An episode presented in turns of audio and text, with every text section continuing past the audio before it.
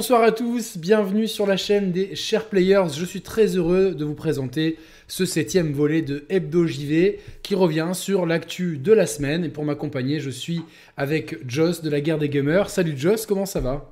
Bah écoute, super bien. Nous aussi, euh, grosse reprise sur cette saison pour la guerre des gamers, donc gros travail.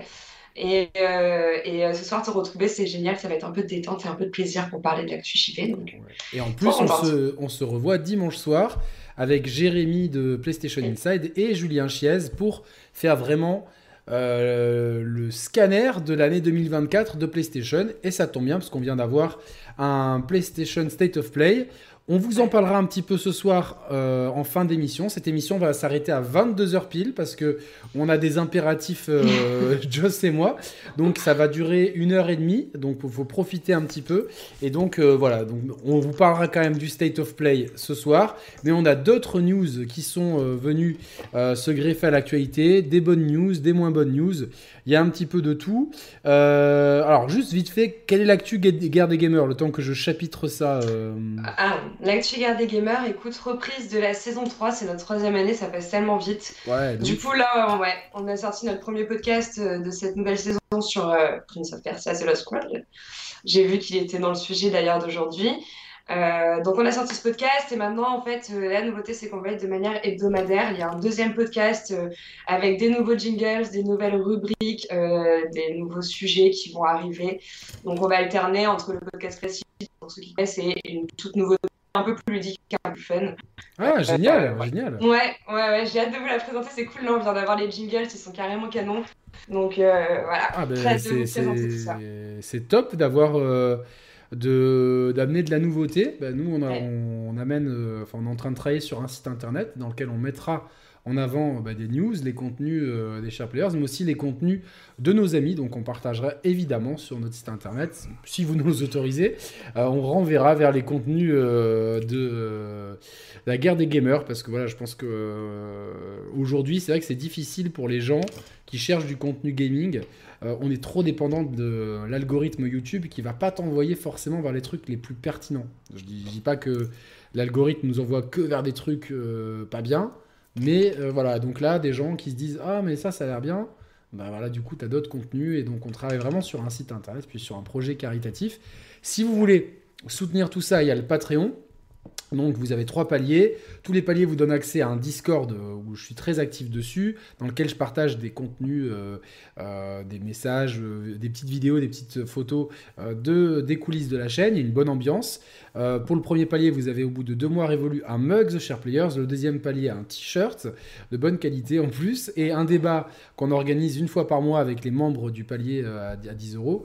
Et à 19 euros, je vous offre une chanson qu'on a fait avec Roman il, y a, il y a 20 ans, mais qui est toujours bien. Et un apéro IRL sur Monaco en plus euh, de la contrepartie précédente. Donc n'hésitez pas, le lien du Patreon, je vais vous le mettre immédiatement dans le chat, comme ça pour ceux qui sont intéressés, il est aussi dans la description de la vidéo, mais euh, pour ceux qui sont intéressés, euh, voilà, vous avez le lien dans la description. Je vais dire bonjour au chat qui est là. Il y a mon frérot Mehdi.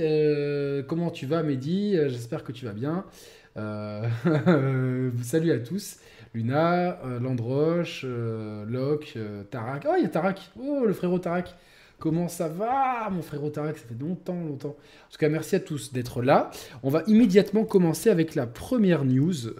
elle concerne un truc qui m'a. Alors, si vous me connaissez, je cherche le livre qui va avec pour. Ah. le truc, c'est qu'il est, pas sous la main là. Qu'est-ce que j'ai J'en ai tellement en même temps les bouquins, je sais plus. ah si. Voilà. J'aurais dû le faire avant. En fait, vous voyez, cette série de jeux euh, me tient particulièrement à cœur. ça, iconique, Adam Jensen. Euh, donc c'est le, les deux. Enfin, Deus Ex c'est une série qui est ancienne, mais qui avait été ressuscitée euh, par Eidos Montréal. Et donc il y a eu deux très bons jeux, Deus Ex Human Revolution et Deus Ex Mankind Divided. Et euh, malheureusement, mm, on apprend que Imracer a tout simplement annulé un jeu Deus Ex qui était en cours, donc certainement le dernier volet de ce qui devait être la trilogie Adam Jensen, parce que Mankind Revolution se finit un peu euh, de façon abrupte. Et euh, en plus, ils ont, ils ont licencié des, personnes.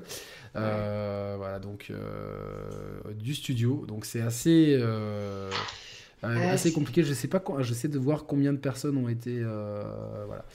Donc, euh, donc c'est un plan de grande ampleur de Embracer Group qui a acheté énormément de, studios pour maintenant essayer, parce qu'ils ont acheté quand même Eidos Montréal. de, de, Square Enix en fait, qui ont ouais, Eidos, Crystal Dynamics. 300 millions, c'est rien, c'est vraiment rien pour mm. l'échelle du jeu mm. vidéo. Mm. Et du coup, euh, voilà. Donc, alors, est-ce que toi, tu connaissais cette série de Alors, j'ai jamais fait, mais euh, je connaissais de, euh, de, de nom et j'avais eu pas mal de choses dessus. En plus, c'est des sujets qui sont assez cool. Je crois que ça parle de transhumanisme. Ouais, ouais, de transhumanisme. De, conspiration, des trucs dans le genre. Donc, c'est assez sympa. Et ah, bon, voilà, ils veulent annuler la licence, enfin annuler là, cette nouvelle production pour se mettre sur le projet. Malheureusement, c'est une news qui fait encore de la peine dans l'industrie du jeu vidéo. Ça fait depuis 2003 qu'on en entend tomber énormément. Embracer, ça me semblait logique qu'il en fasse partie. Comme tu dis, ils ont une expansion euh, hyper intense euh, depuis, euh, depuis la fin de la pandémie, il me semble, avec ce gros avec ce rachat d'ailleurs des studios occidentaux de Square Enix. Et je suis pas trop surprise parce qu'en fait, Xbox a vécu un peu pareil, d'autres groupes ont vécu pareil. Quand on dit rachat, en général, on dit remaniement, on dit licenciement. Et là, c'est surtout que euh, eux, ils avaient un investisseur qui était majeur, qui s'est retiré. Euh, c'était un investisseur euh, saoudien. Saoudien, ouais, ouais, c'était Savvy, Games. Savvy Games. Et en fait, eux, ils devaient injecter 2 milliards de dollars sur 6 ans. Donc, c'était quand même un investisseur important. Ils se sont retirés. Donc, qu'est-ce qui se passe? Ben, Ils vont essayer de minimiser les coûts, du coup, de réduire les effectifs, de fermer des studios. C'est un peu une suite logique. Donc, c'est triste, mais malheureusement, ce cas-là, c'est un cas euh, qui est euh, aujourd'hui euh, malheureusement commun un peu dans l'industrie du jeu vidéo. Ça ne me surprend pas. Je veux dire, on l'a vu avec Xbox l'année dernière, ils ont déjà licencié 11 000 personnes. Cette année, ils annoncent en licencier 1900 de plus. Et c'est pas fini. on en a eu plein d'autres. Est-ce y, a, y a plein de questions à se poser? Est-ce que pourtant c'est une industrie en pleine croissance, hein, l'industrie du jeu vidéo, l'industrie de la tech. Donc logiquement, on ne devrait pas être en perte de bénéfices, mais il y a plein de facteurs. Est-ce que l'intelligence artificielle va venir prendre le lead et euh, du coup euh, anéantir quelques jobs euh, dans l'industrie? D'ailleurs, c'était une des stratégies de Microsoft l'année dernière, il l'avait dit, hein, suite à ces licenciements, ils veulent mettre en avant l'intelligence artificielle. Donc, c'est triste, mais malheureusement, je pense que c'est pas les dernières news qu'on va avoir, surtout que la stratégie d'Embracer, on va avoir des, des annonces jusqu'à fin 2024, mars 2024, je pense. Est-ce que ça devait être sur 2023-2024, premier trimestre 2024, toute cette restructuration du groupe? Donc, il va falloir s'attendre à d'autres à d'autres annonces qui, qui, font mal au cœur, malheureusement. Euh, je vois qu'il y en a qui font la guerre des consoles dans, dans le chat, c'est bien. Ah ouais, déjà L'hôpital psychiatrique, il est par là, les gars. C'est bon, calmez-vous, c'est pas parce que j'ai mis la folie. C'est juste qu'on a eu un bon state of play. C'est marrant parce que quand, quand, quand, quand, on, quand on encense une conférence Xbox, on a les mêmes gens juste avec des pseudos différents qui nous disent hein, conférence Xbox, c'était nul et tout, vous êtes vraiment des pro Xbox. Et donc là, on a les, les malades mentaux de chez Sony. C'est bon, on se les, on se les coltine tous. Donc euh, voilà, c'est. C'est assez drôle, mais bon. Xbox de l'année dernière, et je trouve que c'était l'une des meilleures qu'on avait eues euh, dans, pendant la période estivale. Et euh, là, j'ai bien aimé ce State of Play. Ouais, moi aussi. on va expliquer pourquoi, on va expliquer pourquoi en fin d'émission. Moi, ce qui m'embête avec Embracer, c'est qu'en fait, ils ont eu les yeux plus gros que, que le ventre. En fait, on a... enfin, ils ont acheté pour, un... pour une bouchée de pain l'échelle du jeu vidéo 300 000 dollars. C'est rien tout ce qu'ils ont acheté. Dedans, il y a quand même des licences comme Tomb Raider, Deus Ex. Euh, etc. Euh, donc ça fait quand même de, de, de belles licences. Et derrière, en fait, ils ont compté sur un, actionnaire euh, qui, a, qui, finalement s'est désengagé. Et aujourd'hui, ils se retrouvent avec. Euh, c'est le mec qui a acheté 10 000 gâteaux, qui a mal au ventre et qui a bon, bah, il faut que je bah fasse des choix et tout. Mm. Et en fait, c'est des très mauvais signes. Maintenant, j'ai l'impression qu'on fait du trading de compagnie, du trading d'humains. Euh, tout le monde essaie d'être rentable. Le marché du jeu vidéo est compliqué. On a, on a beau avoir. L'année 2023 est un peu l'arbre qui cache la forêt, dans le sens que la beau avoir été très belle sur le plan ludique on se rend compte que cette industrie a beaucoup de mal à avoir des seuils de rentabilité acceptables et euh, du coup euh, ça devient euh, compliqué pour les, pour les employés. Je, reviens tout de suite. Ah, brioche qui doit, qui doit je pense. J'avais peur qu'on l'entende du coup, euh, parce que quand elle commence, ça s'arrête plus. Euh, voilà, donc. Après, euh, tu, parles d'industrie du jeu vidéo, mais malheureusement, c'est pas que l'industrie du jeu vidéo qui est, qui est, qui qui est impactée. Une crise mondiale. Et on, en parlait, on en parlait dans le podcast, mais c'est l'industrie de la tech de manière générale. Je veux dire, l'année dernière, on a eu, on a eu TikTok, il y a eu Discord, il y a eu Tencent, il y en a eu plein. Là, en début d'année, on a eu eBay, pareil. Twitch aussi, il y en a énormément aujourd'hui et c'est l'industrie de la tech. Et c'est pour ça que je parle de l'IA. On peut parler de la médecine aussi qui commence à avoir un impact énormément avec, euh, avec l'intelligence artificielle, mais la tech, bien sûr, est le plus gros marché pour l'intelligence artificielle. Et c'est, je pense, aussi pour ça que qu'il y a tous ces problèmes, c'est avec de licenciements. Il y a ça et, la, la, difficulté de trouver des business models rentables on sait que euh, X, donc ex-Twitter, perd énormément d'argent. C'est compliqué, tu vois. Bah Tesla, malgré une année euh, pharaonique en 2023, euh, la rentabilité n'est pas toujours. Enfin, c'est rentable, mais les actionnaires, en fait, attendent des seuils de rentabilité. Et quand ces seuils de rentabilité ne sont pas atteints, bah, du coup, il faut tout de suite licencier. Comme ça, on on, essaie d'optimiser les coûts. C'est ce qui est, c'est, difficile. On va, on va être vraiment très attentif évidemment à tous ces sujets. Grande force aux 97 talentueux employés de, chez euh, de chez Eidos qui ont été remerciés. on espère vraiment que euh, qu'Eidos Montréal trouveront euh, euh, un, jour arriveront à se sortir de ce guépier d'Embracer, parce que moi je le vois comme un guépier, pour pouvoir travailler sereinement sur des licences, parce que euh, une licence comme Deus Ex, euh, pour moi c'est euh, une licence qui, qui, est mythique et qui amène tellement de, ont qui, m'ont tellement apporté même moi en tant que joueur que ça me fait de la peine de voir d'entendre que, que, des gens sont licenciés et euh, que des, jeux sont annulés. Après, en Brazil, ils avaient, parce qu'ils parlaient de la fermeture de certains studios, euh, mais ils avaient vraiment des projets pour Eidos Montréal. Et du coup, c'est peut-être ça qu'ils essayent de mettre en place actuellement. Ils l'ont dit, ouais, que c'est un bon studio, il y a un fort potentiel, comme tu dis. C'est les Tomb Raider, ça, ça semble quand même, euh, tu sais, un petit peu de. du discours de façade, tu vois, de damage control. C'est bon, ouais, c'est un studio talentueux, on a des plans. Mec, avant d'acheter le studio, euh, regarde un petit peu qui tu achètes, respecte l'ADN du studio, respecte. Ouais, parce que ça fait, deux euh, ans qu'il travaillait dessus, il allait rentrer en phase de pleine production, il me semble.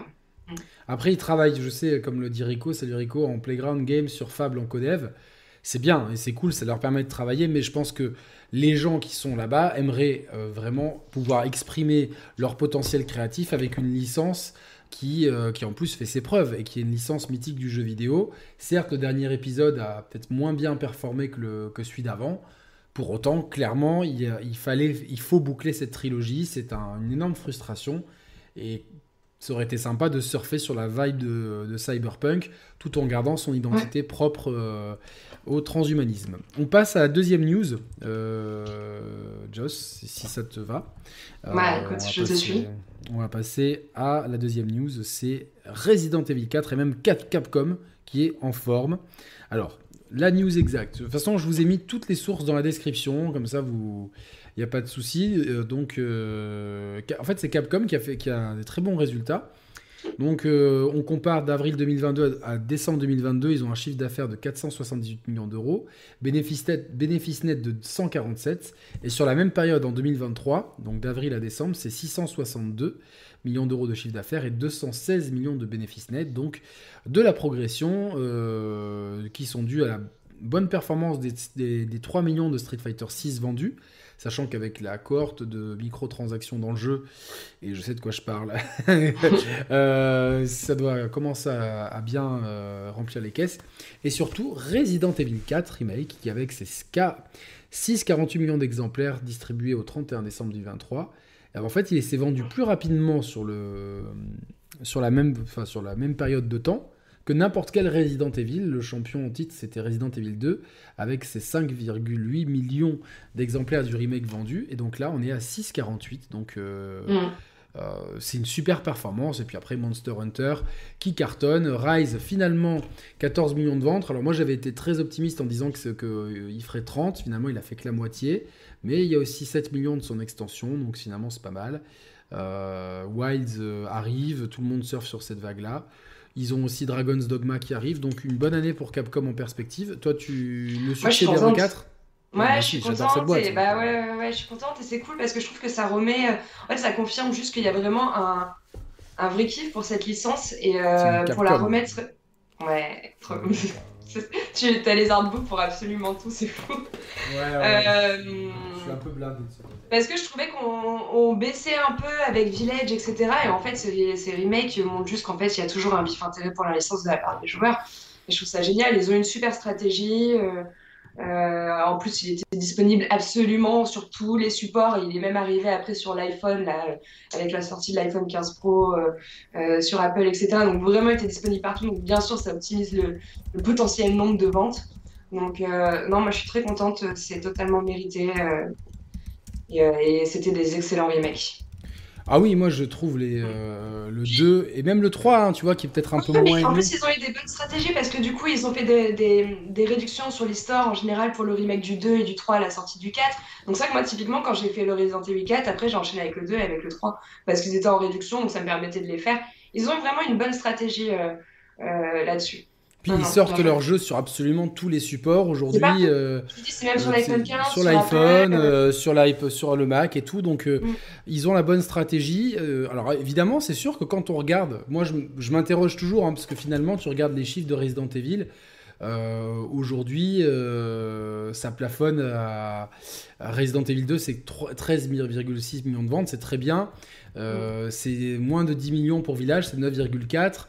Euh, donc c'est bien, mais quelque part, je me dis que cette licence a quand même un aura, une aura incroyable auprès du Resident Evil. C'est une des licences les plus populaires, enfin les plus connues en termes de jeu. Et puis au-delà du jeu vidéo, grâce notamment à la série de films. Qui, qui, ont quand même trouvé leur public. Hein, cette, euh, la série Non, pas la série. Pas, pas la, série. La, série, il n'y a, que le regretté. le regretté, euh, j'ai oublié son nom, euh, enfin celui qui joue Cédric Daniels dans The Wire, enfin voilà, euh, Lance Reddick qui, qui jouait Wesker, il n'y a, que, y a, y a, que la présence de cet homme, que, de cet acteur que j'adorais, mais sinon le reste c'est assez pourri, mais je pense de, au film en fait avec Mila Djokovic, non, Jovovic, Djokovic c'est tennisman. je pourrais pas te dire les noms. Bon, la série de films, vous voyez de, hmm. quoi je veux parler. et du coup, euh, euh, ils ont bien cartonné au box-office. Hein. S'il y en a eu autant, c'est que ça a très bien marché. Et je me disais que une série comme ça qui marche beaucoup euh, en dehors du jeu vidéo attirerait peut-être plus de joueurs. Finalement, on voit que, que finalement 10-15, c'est le grand max pour, pour Resident Evil. Oui, mais on voit bien que je trouvais les formules des remakes, donc les anciens Resident Evil, l'ancienne formule un peu des Resident Evil, fonctionnent quand même plus que les nouvelles formules qu'on avait eues euh, sur The Village, etc. et c'est là où je suis contente. Vas-y, finis, finis, je te. C'est là où je suis contente, et je disais, je suis contente de revoir vraiment ce regain d'intérêt. Et pour moi, pour prouver à Capcom qu'il faut qu'il retourne un peu sur ce, ce style-là sur les peut-être en alliant un peu les deux en gardant ce côté horreur non, un je peu pense plus poussé. que je pense que de toute façon le DLC de Rose qui est le DLC final de RE8 c'était la conclusion oui, c'était la conclusion, mais je pense qu'à la base, ils avaient, ils avaient prévu de faire une trilogie sur Ethan Winters. Ils ont vu que ça, mm. que, peut-être que les gens avaient du mal à s'attacher, et à juste titre, à ce personnage, et que la conclusion de, de, ce, de ce diptyque RE7, RE8, qui sont des jeux à la première personne, euh, jouables aussi en vert, que la conclusion ne soit jouable que à la troisième personne. Euh, alors que le moteur est tout à fait capable de l'intégrer, puisque on voit bien que euh, Resident Evil 8, tu peux le faire à la première personne et à la troisième personne maintenant, et en VR. Mm, mm, mm. Et le fait que la conclusion rose ne se fasse qu'à la troisième personne, je pense que c'est le message pour dire et c'est bon, on arrête avec la première personne. Pour moi, je pense que les gens, Capcom, ils ont compris que Resident Evil, c'était à la troisième personne. Qu'ils fassent d'autres licences d'horreur à la première personne, ils peuvent le faire. Mais l'ADN de, RE, c'est la, la troisième personne pour moi. Ouais, après, attention, moi, j'ai pas critiqué, j'avais beaucoup aimé un peu hein, ce qu'ils ont voulu essayer de faire. Ah, moi aussi, beaucoup moi aimé aussi, cet aspect beaucoup plus horrifique. Je mais... préfère la troisième personne. Ouais, voilà. Je suis d'accord. Attends, on va demander au chat. RE, vous préférez Puis c'est pas qu'à la troisième personne, c'est ce côté aussi beaucoup action, beaucoup plus action qu'on avait dans les anciens. Euh. Après, tu vois, action, oui, mais, tu, mais par exemple, les RE2 Remake, c'est oui, évidemment, c'est très action, mais il y a aussi beaucoup d'exploration et de puzzle dans le 2. Bah, c'est labyrinthique, les Resident Evil, c'est toujours beaucoup d'allers-retours, euh, des portes qui se découvrent par la suite. Euh. Ouais, ouais, ouais, clairement, clairement, euh, clairement. Mais pour moi, je persiste à dire que si quelqu'un ne connaît pas Resident Evil, RE2 Remake reste la plus belle, la plus belle vitrine, la plus belle, la, vraiment pour moi, c'est en attendant un éventuel, et ça arrivera un jour, remake du premier, ça c'est sûr. Il y en a déjà eu un, je sais, évidemment, mais un remake moderne, comme ça je ne froisse pas personne, de Resident Evil 1 pour l'instant, euh, euh, la meilleure expérience Resident Evil que je conseillerais à quelqu'un qui voudrait découvrir la saga, c'est RE2 Remake. On a tout, je pense, dans ce jeu. Le huis clos, l'exploration, les, allers-retours, les énigmes, le stress, l'ennemi qui te poursuit. Enfin, vraiment, euh, voilà. Même si je trouve que RE4 Remake est un jeu d'action formidable. Dans le genre. moi, c'est mon, mais, mais c'est un jeu, je l'ai fait plusieurs fois. Je crois que. Alors, ici, dans le chat, on a un, un cyborg qui vient du. Euh, des usines du baroque. c'est Mehdi. Euh, Mehdi, combien de fois tu as fini RE2, RE3 et RE4 Remake Je veux juste un, chiffre. Ouais, parce que je, pense que Mehdi. Euh, pendant le... C'est Mathieu aussi. Euh. Oui, Mathieu. Mathieu faut savoir entre les deux, je pense que euh, à eux deux, ils battent tous les records. Donc euh, voilà, mais au moins ils savent de quoi ils parlent, parce qu'il y en a, tu les écoutes, on se demande de, de quoi, euh, de quoi ils parlent. Je préfère la troisième personne sur Stellar Blade pour des raisons que je ne peux évoquer. Qu'est-ce qu'il raconte Mais j'ai pas compris. Le pire, c'est qu'il y a sûrement une blague et je, passe à côté. Moi, je sais pas si j'ai compris. je pense avoir compris quelque chose. R, 3 Remake, je l'ai speedrun, donc je faisais une fois par jour au moins pendant la pandémie. Voilà, donc vous calculerez. C'est quoi un jeu à la deuxième personne quand tu passes la Mince, j'ai mis deuxième? Mince, dans le sondage, je me suis trompé. Putain, je suis vraiment un gland. Troisième personne ou deuxième personne Oui, c'est. En fait, la deuxième personne, c'est quand vous sortez de votre corps par euh, les voies de l'astral et que vous jouez avec euh, le mental sur votre pantin euh, de, chair, de chair et d'os. Mais de toute façon, j'ai hâte hein, pour la suite de Resident Evil parce qu'il l'avait dit, ça va être vraiment un, un, bouleversement dans la licence. Il y a un très gros budget dessus. Donc j'ai très très hâte de, voir ce que Capcom nous réserve pour la suite de Resident Evil. Moi aussi. Mm. J'aimerais bien euh, déjà fini les fini. Euh, moi j'aimerais un, reboot total en fait parce que niveau scénario ça allait trop loin.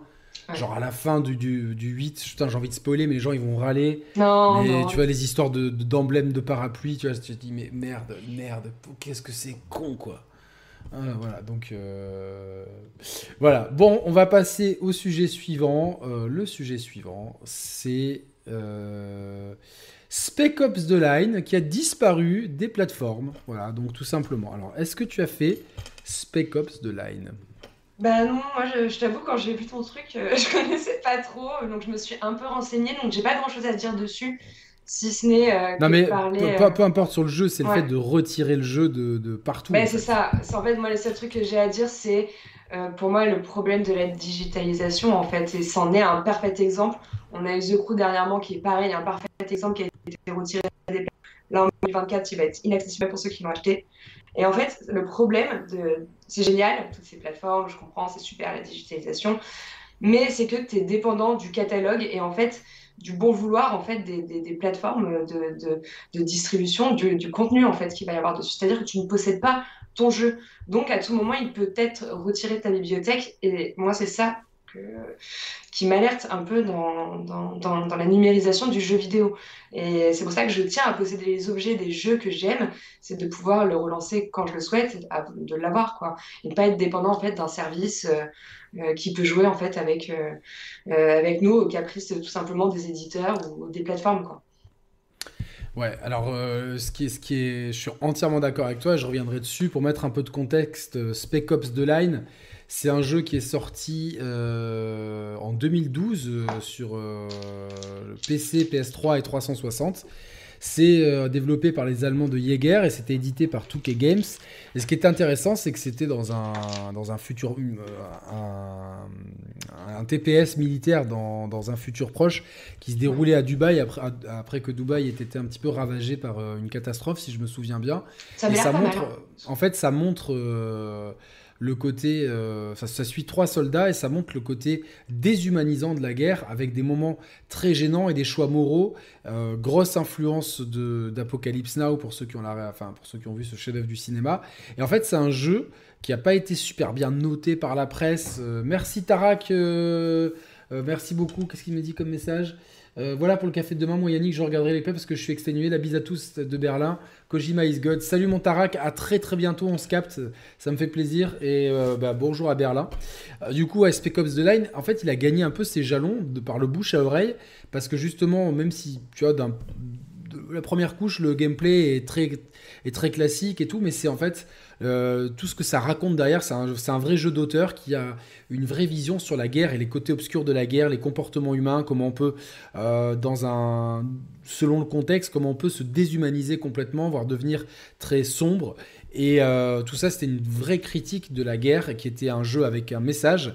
Heureusement, je me suis empressé de... parce que je l'avais revendu le jeu à l'époque, et je me suis empressé de le recommander en physique sur 360. Comme ça, je peux y jouer euh, sur ma Xbox Series. Il me semble qu'il est compatible au cas où j'ai toujours euh, d'autres Xbox à la maison. Euh, mais voilà, je me suis empressé de le ah. commander en physique, mais ça pose problème. Après, ceux qui l'ont acheté, ils l'ont toujours dans leur bibliothèque. Ça va être simplement pour les nouveaux, ils pourront pas l'acheter. Et c'est que sur Steam qu'il a été retiré. Donc on sait pas vraiment. Non, non, il est aussi, il est aussi retiré. Moi, j'ai voulu l'acheter ailleurs. Il est, je l'ai pas trouvé euh, je ne l'ai pas trouvé sur les autres plateformes. Je l'ai, je l'ai ah, trouvé euh, sur Xbox, je ne l'ai pas trouvé. Parce que moi j'avais lu qu'il était euh, que, c'était que sur Steam et du coup ça a appelé un autre problème que je trouve, moi c'est que j'ai peur qu'on doive à terme avoir une multitude de services pour pouvoir accéder à tel jeu ou à tel jeu. Et en fait c'est déjà je trouve le cancer qu'on a aujourd'hui dans, un, dans, dans, dans, le, dans le streaming de films. C'est ce qu'on va avoir demain dans le streaming de jeux vidéo, c'est que les services d'abonnement vont devoir multiplier les services pour avoir accès à tout.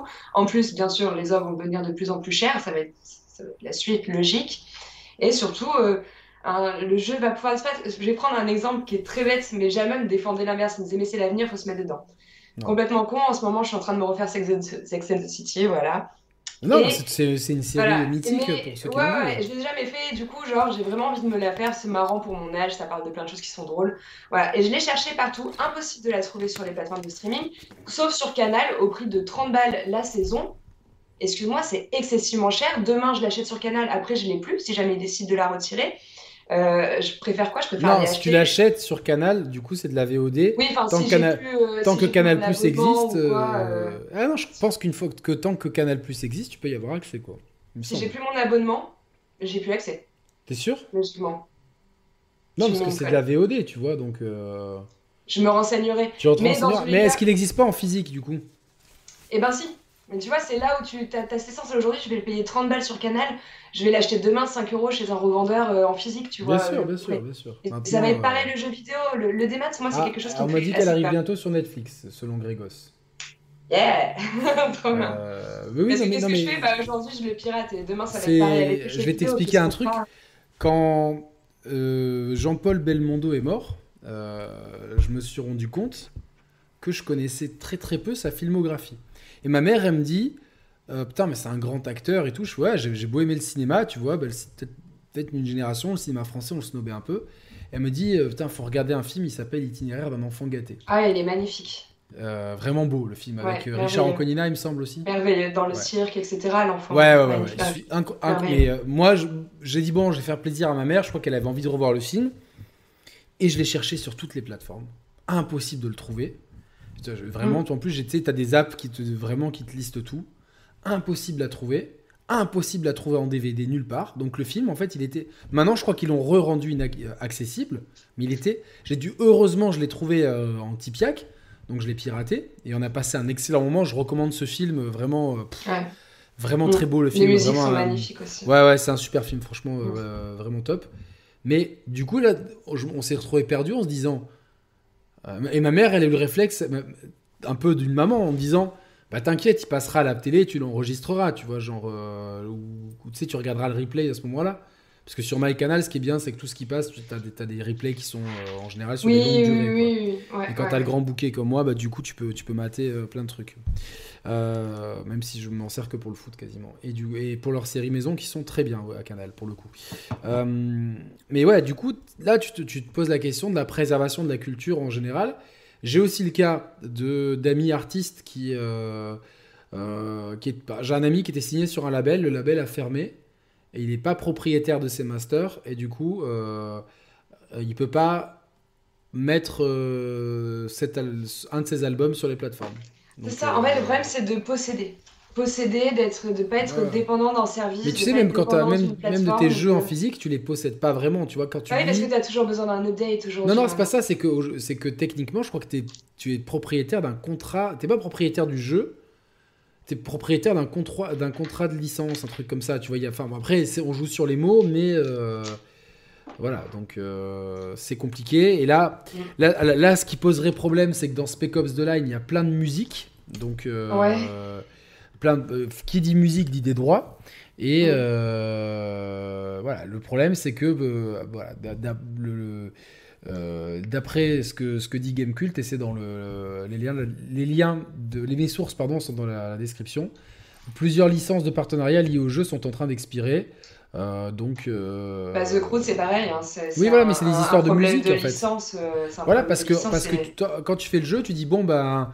Euh, je, signe les musiques pour 11 euh, ans. Et donc, euh, j'ai le droit d'utiliser, j'ai n'importe quoi, The Wall de Pink Floyd pendant 11 ans. Sauf qu'au bout de 11 ans, tu n'as plus le droit de l'utiliser. Mm. Et dans certains jeux, bah, tu as, bah, as des musiques comme ça. Et c'est peut-être Aujourd'hui, il va falloir mieux négocier. C'est-à-dire, c'est ça. Il faut négocier que si tu veux vraiment mettre euh, les Beatles ou euh, Joule dans ton jeu, selon ce que tu veux faire de ton jeu, mais que tu ah négocies des licences à vie. Parce que, parce que du coup, ça pose de vrais problèmes euh, pour la préservation du patrimoine. Donc, mm. moi, j'ai vite acheté le jeu avant que la cote elle, elle, flambe. Je l'ai payé ouais, 5 euros. C'est pour ça que, perso, moi, tous les jeux que j'adore, je les achète toujours en, en physique. J'ai pas envie de les avoir Alors, tu sais, simplement sur un club on va avoir un débat sur la chaîne et je pense que tu feras partie des intervenantes si tu le souhaites parce que tu es très attaché au physique. Il y aura l'ami Conquerax aussi. J'essaierai de trouver quelqu'un qui est à l'opposé. Mais en fait, il y a un, problème qui se pose c'est que si une très grande majorité des jeux sont jouables, c'est très très attention, attention aux, mots, c'est-à-dire qu'ils sont euh, entiers sur, le, sur la galette. Donc c'est-à-dire que tu peux y jouer.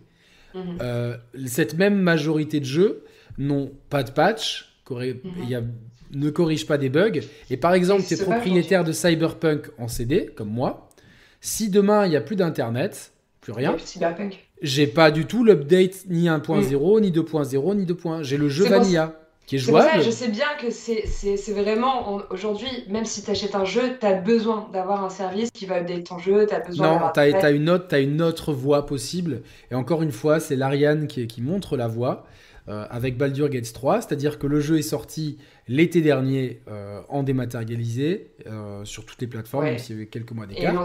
Et, et en fait, la sortie, la sortie physique arrive d'ici quelques semaines, et le jour où tu, as, où tu vas acheter la sortie physique, le jeu a priori devrait être complet avec les mises à jour et les correctifs, en tout cas les plus impératifs. Peut-être qu'après, peut-être qu'à terme il y aura d'autres mises à jour, mais au moins ce que tu achèteras en physique sera complet, jouable avec des patchs. Oui, il y a aussi un autre facteur. Je pense qu'aussi, vous voulez pas sortir une édition physique et s'assurer d'un certain euh, succès du jeu avant de euh, mettre encore plus d'argent pour euh, faire des éditions physiques sur le jeu. C'est ce que font beaucoup d'indés. Ils sortent d'abord en démat, voir si le jeu prend, et après, par la suite, ils une édition physique. Je pense que c'est aussi ça la stratégie de l'Ariane.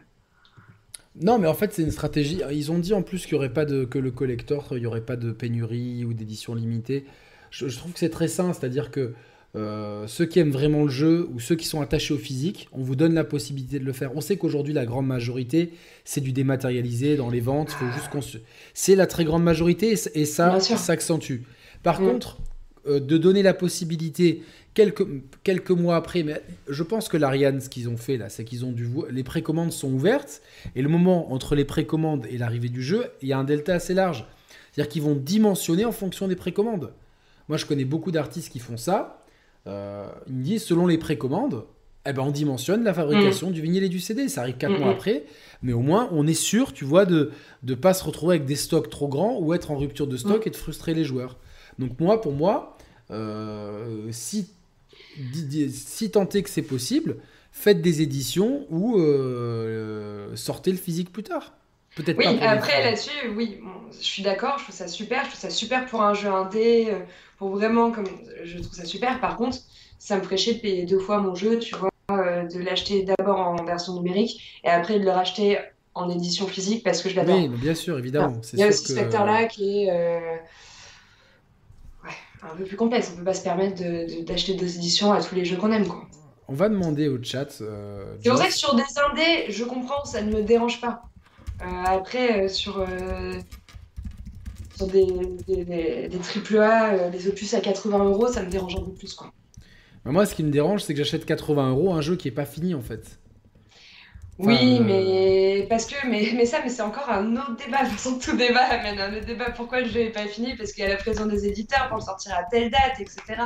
Non, mais là, mais, mais en fait, il faut juste mieux dimensionner les projets, mieux les gérer. Et quand le jeu sort, il est fini, patché, au moins sans bug, jouable et entier sur la galette. Qu'après, tu as des mises à jour. Bah, c'est pas dans un monde idéal, c'est dans un monde rationnel.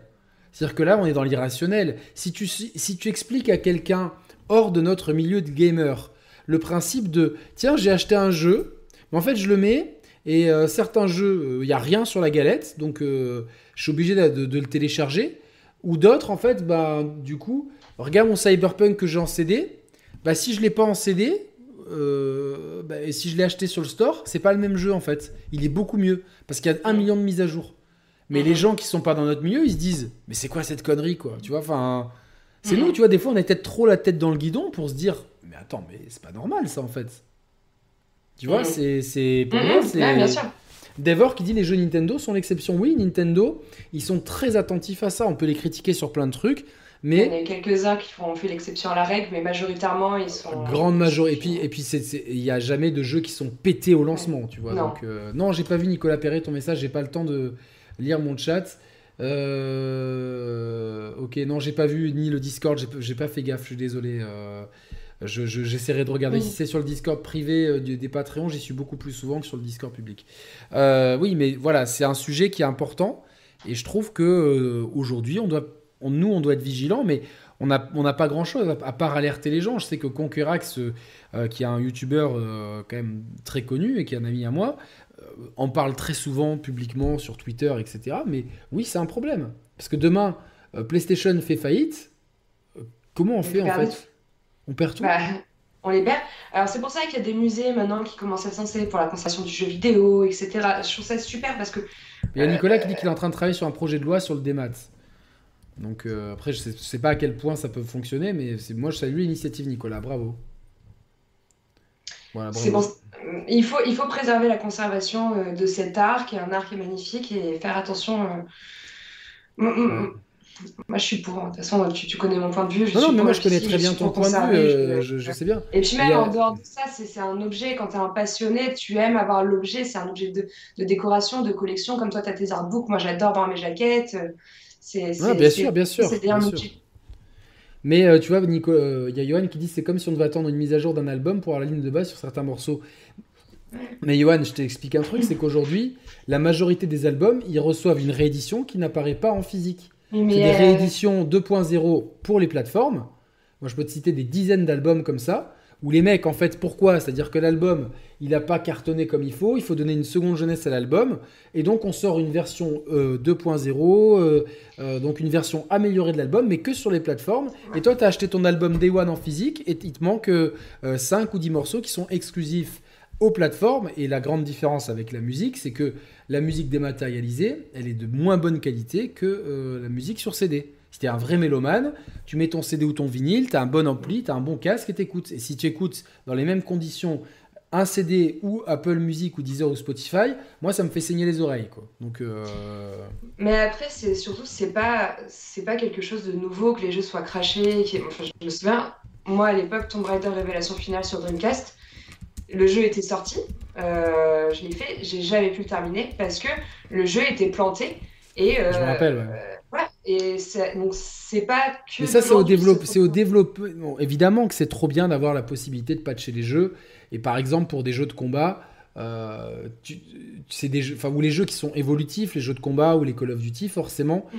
euh, ça a une dimension non seulement online, mais aussi d'équilibrage. Tu vois, il y a des fois parce que t'as beau faire tous les Q&A que tu veux sur des jeux comme, comme ça, tu auras toujours une arme qui va être, ou, un, un, setup de, de euh, entre telle arme, telle grenade et telle perks dans Call of qui va être plus cheaté, et tu auras toujours un personnage ou deux qui va être plus cheaté. Là, je pense que toute la community street attend la, saison 2 pour euh, qu'il y ait enfin des équilibrages, même si le jeu reste très bien. Ben, on, a, on, a, on a découvert des choses ou que Day One, ou même que le premier mois, on ne soupçonnait pas. C'est juste qu'avec le temps, on se dit ah ok, ça c'est craqué, ça c'est craqué, et heureusement qu'il y a les mises à jour. On peut plus passer des mises à jour dans le monde d'aujourd'hui. Mais au moins que quand on achète notre jeu en physique, il soit pas buggé, il soit jouable et il soit complet sur la galette.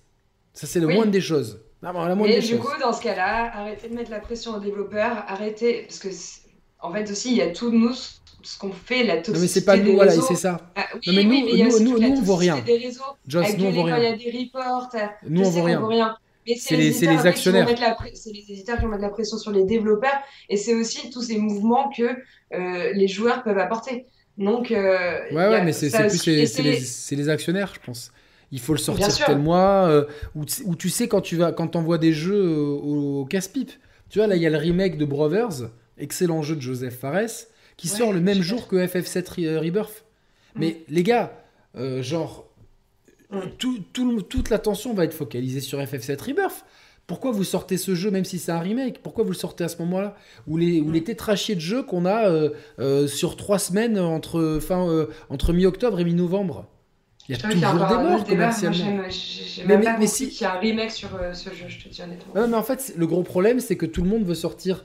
Les gens sont persuadés qu'il y a des dates stratégiques.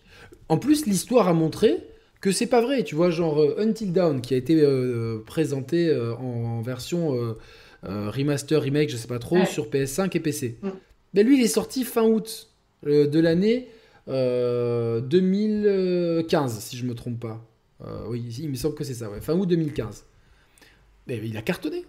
et, le même jeu, tu le sortais en plein milieu de, des fêtes de fin d'année où tu as tous les gros blockbusters, il serait passé inaperçu. Mais ça a été comme. Baldur's euh, Gate, Baldur's, c'est ce que j'allais dire. Baldur's, c'était le parfait exemple. Le mois d'août, il n'y avait pas grand chose. Tu avais 2-3 indés, Under the Web, etc. Il a eu le, créneau parfait pour sortir. Mais bien sûr, il faut arrêter de penser que quand tu sors un jeu au mois d'août, tu peux pas euh, performer. Regarde, Alan Wake, mm. il est sorti, mauvaise période, il y avait trop de jeux. Tu le sortais au mois de janvier, là, ici, ça aurait été le seul jeu. Euh, oui, il y aurait eu Tekken en face, mais c'est pas du tout le même public. C'est, mm. tu vois, c'est pas le même public du tout. Mm, mm, et, je suis sûr qu'il aurait eu une bien meilleure exposition. Meilleur exemple, c'est OI Star qui nous dit ça sur le, chat. C'est l'exemple de Titanfall 2, avec, je pense, une des meilleures campagnes solo d'un, FPS, et en plus un multi qui, comme le premier, était très bien. Euh, fait par Respawn. Euh, euh, Electronic Arts a eu la brillante idée de le sortir une la semaine entre la sortie de Call of Duty et la sortie de leur propre Battlefield. Donc en fait, tu sors ton Titanfall 2, qui est la licence pas connue parce que c'était une exclue Xbox à la base. Tu la sors entre la, plus, la licence la plus vendeuse Call of Duty et ta licence maison euh, Battlefield qui est le concurrent Call of Duty. Donc tu sors un FPS entre deux FPS. Les, mm. gars, les gars de chez Electronic Arts, sérieusement, les gars qui ont décidé ça, c'est des coups de tête. Dans la, il faut vous remettre les idées en place. quoi. C'est pas mm, possible. Mm, vous avez flingué votre jeu. Vous avez flingué votre jeu. Titanfall, tu le sortais euh, au mois de février d'après. Bah, les gens, euh, ou, je sais pas, au mois de juin après, pour qu'il y ait suffisamment d'espace, eh ben, il aurait eu un autre destin, parce qu'unanimement, la presse l'a acclamé. Mais t'as tout le monde qui était matrixé par Call of et Battlefield. c'est des stratégies que je comprends pas trop, même eux devraient dire en fin qu'il n'y a aucun intérêt à faire ça. Aujourd'hui, c'est les vieux, c'est les vieux, les vieux trucs de se dire. Euh, en fait, c'est globalement, c'est la, la loterie de se dire oui, si je performe euh, au mois d'octobre-novembre, c'est sûr, avec le Black Friday, les, intentions de Noël, eh ben on va surperformer. En fait, c'est dans l'optique de surperformer, tu prends beaucoup de risques de sous-performer. Mm. Call of Duty, FIFA, Call of Duty, ils ont leur créneau, ils y sont, ils y bougent plus et ils vendront toujours. GTA, ils peuvent sortir un, 32 février, il se vendra quand même. Tu vois ce que je veux dire? C'est vraiment. Mm. Euh, mais derrière, personne n'est à l'abri. Le timing de The Last of Us par deux à la base, de sortir un mois après Ghost of Tsushima, mais quelle erreur à la con. Et, quatre mois avant la PS5, ils l'ont payé. Euh, quelques mois après, il y avait des pubs à la télé pour te dire que le jeu était à 19 euros. ça, euh, red flag, ça veut dire, bon, s'il vous plaît, achetez notre jeu, il est à 19 balles. Quel excellent jeu pour ça. Tu l'as refait ou pas avec le... Oui, bah oui j'ai fait une longue analyse. Euh, ah, j'ai pas regardé. Et du coup, j'ai adoré mon deuxième run. Il y a toujours des choses qui me dérangent, euh, notamment dans les intentions de vengeance et euh, la non, l'exécution ou la non-exécution de, certains, de certaines actions in fine. Mais globalement, le reste, j'ai trouvé, j'ai trouvé le jeu extraordinaire dans ses animations, dans, son, dans ses éclairages, euh, dans, dans, dans, les dialogues, dans le sens du détail. Il pleut, elle met sa capuche. C'est une claque à tous les points de vue. Le gameplay est mm. excellent aussi, vraiment. Euh, euh, je trouve le level design des fois, oui, il cède à la simplicité de la fameuse règle de 3, parce que c'est une succession d'arènes souvent, euh, The Last of Us. Tu finis, tu nettoies une arène, tu as une espèce de cinématique, et puis il se passe autre chose. Et des fois, pas tout le temps heureusement, mais suffisamment pour que je le remarque, tu as cette fameuse euh, fainéantise de se dire, en fait, tu as une entrée dans l'arène, là où tu arrives, une sortie, et en fait, tu as trois chemins. Tu as, le chemin central où tu vas être sous les feux, et les chemins de traverse qui vont te permettre un petit peu de mieux zigzaguer entre les ennemis. Et ça, euh, même s'il le camoufle bien avec les hauteurs et tout, moi, je le vois encore beaucoup trop, alors qu'à certains moments, tu le vois pas, et je regrette aussi que la première partie à Seattle, qui est excellente et qui est semi-ouverte, eh ben, finalement, c'est la meilleure partie du jeu en termes de game, de level design. Mais je trouve quand même que je, lui ai mis, aujourd'hui, pour moi, The Last of Us Partout est un chef-d'œuvre. Ah bah. Voilà, je, je, je, et je, suis. Alors, tu sais que ce qui est drôle, c'est que j'ai eu des messages de dire. J'en ai eu un qui me disait T'es vraiment une merde, t'as vendu ton âme à Sony. Non, c'est-à-dire que, que bon, bah, déjà, mon âme, elle n'est pas à vendre, ni mes fesses, ni quoi que ce soit. Ça, c'est pour, euh, pour commencer. Euh, deuxièmement, c'est-à-dire que des fois, tu fais des jeux, t'es pas dans le bon mood pour faire les jeux, ou tu as des attentes, et des fois, tu sais, genre, euh, il y a une expression que j'aime beaucoup, et que, qui est très vraie dans la vie, ça marche pour tout, c'est il y a que les imbéciles qui changent pas d'avis. Tu vois, c'est-à-dire que vraiment, ah, parce que tu n'avais pas apprécié ta première run sur, Ah non, non, non, non, j'avais pas du tout ah apprécié mon premier. Ah, pour moi, ça avait été une déception monumentale. Parce que justement, je, je trouvais que cette première partie à Seattle était géniale. Et après, c'était un long entonnoir qui était une succession d'arènes euh, où je voyais ce level, ce level design euh, comme ça. Et surtout, j'avais, trouvé cette histoire de vengeance. Mais, et, dans le fond, je la trouve toujours très con. Mais elle est tellement forte. Elle est tellement forte. Mais oui, voilà, c'est-à-dire que. en, fait évidemment, aujourd'hui, euh, c'est documenté, c'est sourcé. Euh, c'était la façon pour Neil Druckmann d'exorciser le conflit israélo-palestinien, lui qui a grandi en Israël et qui a jamais compris. C'est et là finalement, bah, tu vois, c'est à la fin, c'est plus qui a tort qui a raison, et tout le monde a tort et tout le monde a raison. Dire que Abby a tort, Abby a raison. Tu, prends, tu, te prends, tu, te prends, tu comprends en fait vraiment les deux parties. Tu as juste envie que tout ça s'arrête, mais tu es pris dans, dans cette tourmente et même pour le joueur, ça devient très dur à vivre. Euh, d'avoir cette confrontation entre les deux Et à la fin, tu vois, j'ai moi, tu vois, j'ai limite préféré Abby que, que Ellie sur mon deuxième Moi, je préfère Abby. je pense qu'elle est plus. Je pense que c'est celle qui est. Parce que mon perso préféré du jeu, c'est Owen. Pour moi, c'est le mec le, le, le, plus sensé, le plus calme, le plus. Euh, Et il y a des choses qui sont un peu, un peu bêtes dans le jeu, à savoir euh, tout ce groupe des Wolves autour de Owen. Isaac les met vraiment, c'est eux qui vont envoyer en première ligne, c'est c'est son, c'est son vraiment son atout maître, tu vois, le, commando de, de Wen, on va dire, j'ai envie de l'appeler comme ça. C'est son atout maître, donc je pense pas qu'il les aurait laissés alors qu'il est sur le point d'avoir d'exploser une guerre contre les contre les Scars. Euh, je pense pas qu'il aurait laissé ce groupe-là traverser le tiers du pays dans des conditions dangereuses euh, à ce moment-là. Je pense pas qu'Owen, tu vois, s'il y avait une écriture vraiment cohérente, euh, calme et réfléchi et posé comme il est, n'aurait pas essayé de dire bon Abby, move on et surtout avec Mel enceinte. Donc il y a, y a, encore des choses comme ça. C'est vrai qu'on fait attention au spoil, ça vient de te le demander dans le chat. non, il vient pas de sortir, il est sorti en 2020. Ça il est sorti il y a longtemps, c'est vrai qu'il y a un petit peu presque. Et c'est pas vraiment du spoil, je vous, y a pas vraiment, je vous ai pas expliqué euh, que, que Louise est décédée, quoi. Donc, euh, mec, il invente des noms. voilà. Euh, non, c'est pas. Non, non, le chieur, c'est sourcé dans. C'est sourcé notamment dans ce bouquin. C'est sourcé notamment. C'est sourcé dans ce bouquin, euh, clairement, euh, l'histoire du conflit israélo-palestinien. Et, euh, je sais qu'avec Mehdi, on, avait trouvé, trouvé d'autres sources. Hein, c'est des, interviews, etc. Donc, mais il a beaucoup plus fait ref à des thématiques que Je suis pas du tout d'accord, moi. C'est pas du tout. Après. Bon, on peut toujours s'interroger sur le rationnel, l'irrationnel, mais c'est une fable humaine qui est extrêmement noire et cynique et que je trouve euh, après, en fait, si tu veux, je suis pas d'accord avec le, avec, la, avec le fond du truc. Tu vois, cette histoire de vengeance, alors que j'aurais vraiment voulu, moi, qu'on parte plus sur les infectés. Je, tu vois, plus, c'est pas, pas trop dans ma culture la vengeance, mais par contre, la façon dont c'est raconté, mm. je trouve ça brillant. C'est-à-dire qu'à mm. aucun moment, tu as un dialogue qui est mal écrit. C'est toujours extrêmement. Alors, euh, je vous conseille, hein, si vous ne l'avez pas fait, ne faites pas ce jeu en français. Je sais que les doubleurs français sont pas mauvais, mais euh, la VO. Moi, je l'ai fait, je fait en français. Hein. Oh, hérésie Non, il faut le faire en mm, anglais, mm. vraiment. Je l'ai fait en français, il est, il est, très bien. oui, mais, mais je t'assure, en VO, c'est comme si tu as, tu as maté Sex and the City tu me fais plaisir, tu mets pas le français. Quoi. Non, je vais mettre en anglais parce que je l'ai trouvé non, non, sur des plateformes de piratage, donc je l'ai qu'en anglais de toute façon. Non, mais, mais, à l'occasion, si tu dois refaire euh, The Last of Us partout, fais-le en anglais. Je te jure. Ouais, là, je suis déjà bien avancé. Euh, j'ai plusieurs jeux en même temps, mais je suis déjà bien avancé sur euh, The Last of Us partout. Et en fait, je le fais découvrir à mon copain qui ne l'a jamais fait. Donc, Alors, il aime ou pas? Il déteste. Bah oui, il aime. Oh là là, je peux pas, je peux pas trop en parler parce que j'ai bon, tu, tu me diras. Je t'en parlerai en mais il aime beaucoup, il aime beaucoup. Voilà, ok, bon, de toute façon, voilà. Euh, je l'ai, non, je l'ai fait en français. J'ai vu des vidéos en français. Je sais que la VF est très bien. je sais qu'elle est bien et big up aux artistes français. Mais si vous avez la possibilité, à moins de vraiment rien capter en anglais, je trouve que on a vraiment le jeu est pensé pour en fait. Et vraiment, il y a une espèce de, symbiose entre l'acting, la motion capture et tout qui est parfaite. En français, c'est très bien. Mais en anglais, je pense qu'on gagne quelques, points d'interprétation. Voilà, donc. Euh, euh, est-ce que PlayStation, est-ce que Square peut pas faire des jeux online? Ah, je sais pas. Alors, bonne question. En tout cas, on va passer, euh, avant dernier sujet, on va passer vite dessus, puis comme ça, on, aura le temps de terminer avant 10h sur,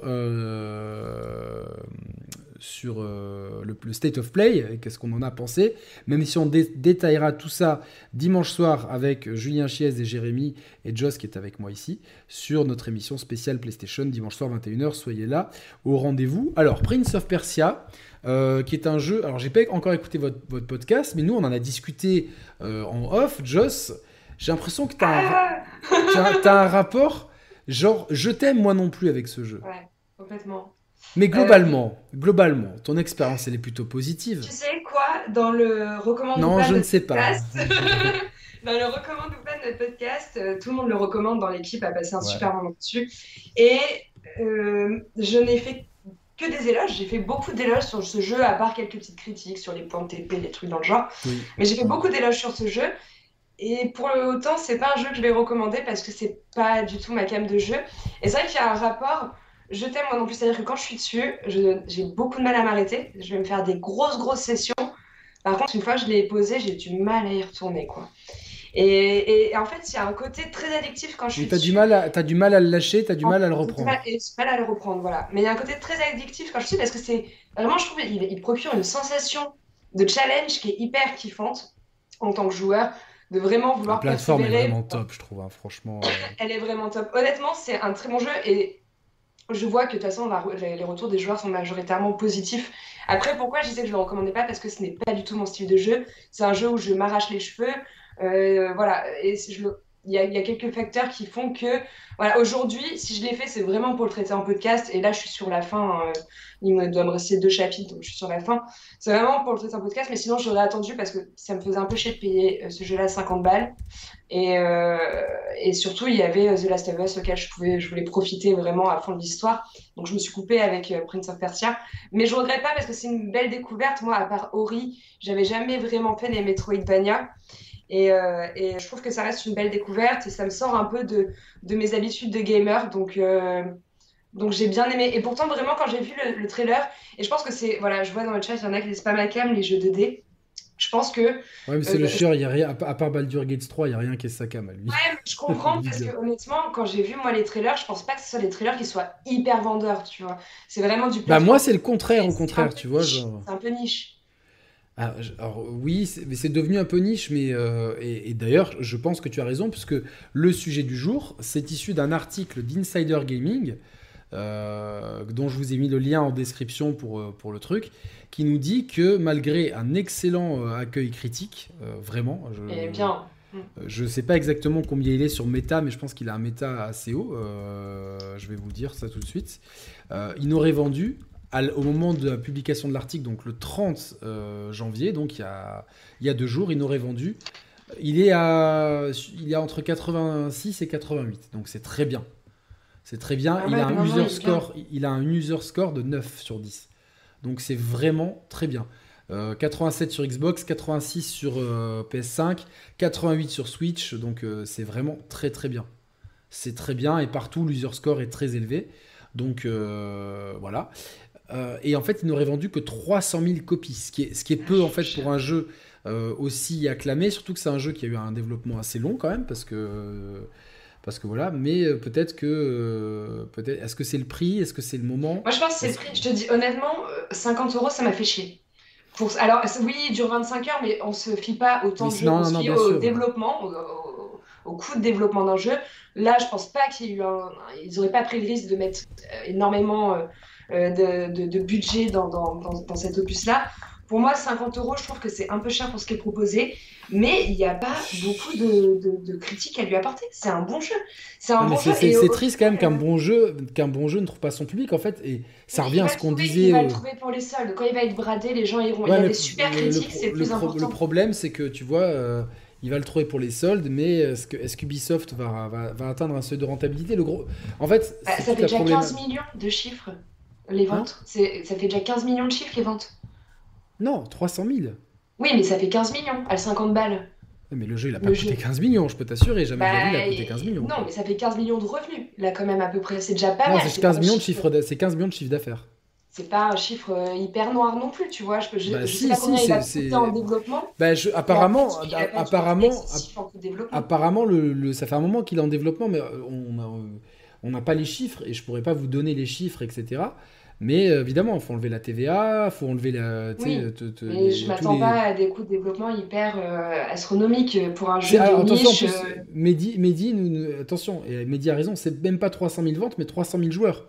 Donc ça compte le multi-compte et tout, donc c'est encore, encore plus, plus dramatique. parce que ça se trouve, le jeu il a coûté 90 millions, on peut pas savoir. Le, problème c'est que c'est vrai. Il faudrait savoir ça. Mais ouais, mais malheureusement, il n'y a pas beaucoup de jeux de, gens qui communiquent là-dessus, c'est souvent secret. En plus, il y a l'Ubisoft Plus, c'est vrai, il y a beaucoup de gens qui sont abonnés à l'Ubisoft Plus, donc euh, je suis pas sûr que ce soit le plus rentable aussi. Euh, et en fait, le truc, c'est que c'est vrai qu'il a, pas un sex appeal au début, clairement. Et as sa dégaine de. Le héros, on dirait un mélange entre Momo de JVM et euh, Lotaro, Martinez. Donc, bon, tu vois, il a, il a un côté qui euh, cool, mais peut-être pas, euh, tu vois, assez universel, le prince. Dans, dans un optique de vendre beaucoup, moi je m'en bats, les, je bats les, cacahuètes de, de sa dégaine, mais c'est vrai qu'il a cette esthétique jeu mobile en fait. Quand tu vois au début, il, fait quand même jeu mobile et les premiers décors sont génériques et les premières heures de gameplay font très. Euh, c'est vrai c'est le, le Metroidvania.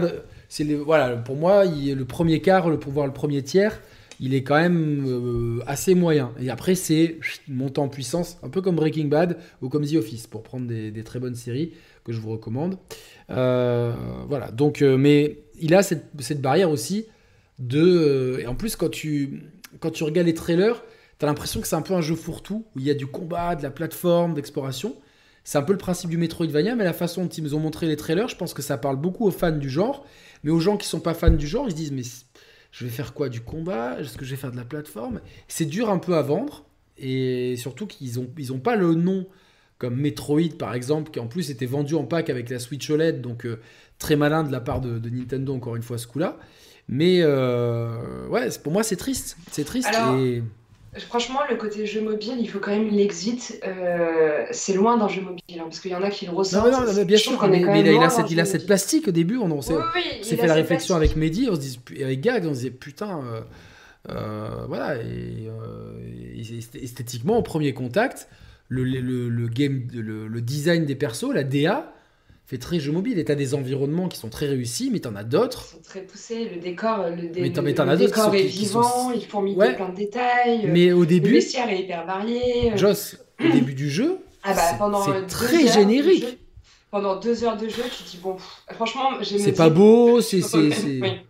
Non, non, il faut. Y a, les ennemis, ils apportent rien il y a un certain twist où je trouve que ça prend une vraie ampleur. à partir du deuxième, troisième biome, je trouve que ça commence à devenir vraiment cool. Mais le problème, c'est que les, tu vois l'accueil du jeu, il fait très euh, genre. Euh, bon allez, euh, projet d'étudiant, faites-moi un Metroidvania euh, euh, pour, avoir la, pour avoir la moyenne, quoi. Tu vois, genre, ok, je respecte tout, une DA sympa qui peut passer partout, mais qui sort de, pas du lot, le saut, la plateforme, les ennemis qui attaquent un peu au ralenti, la enfin, tu vois, genre, il a rien pour lui au début. Et en fait, c'est un jeu mm. qui a tout pour lui une fois que tu le laisses un peu grandir. Et je pense que quand les gens ont dû regarder les let's play, tu commences par quoi? Par le début. Et ça a dû rebousser, les gens. Donc, euh, ils, ont, ils ont mal bossé leur début. Euh, oui, mais je pense que là, bon, les chiffres sont pas top pour le moment. Mais bon, ça reste pas non plus archi négatif pour une sortie d'un jeu du genre. Je pense que honnêtement, avec toutes les bonnes critiques, pour moi, le plus important, c'est qu'il y ait énormément de bonnes critiques sur ce jeu. Et par la suite, tu verras, j'en suis convaincue, dès qu'il va y avoir des offres, les gens auront vu les bonnes critiques, auront vu, ils auront, il y aura des gens qui auront prouvé euh, la qualité du jeu et les gens iront l'acheter. Et je pense que sur le, sur, euh, sur, euh, sur, euh, sur le temps, le jeu va bien se vendre. Sur le long terme. Ouais, ouais, moi, après, moi, je, honnêtement, je me fais pas de soucis pour Ubisoft.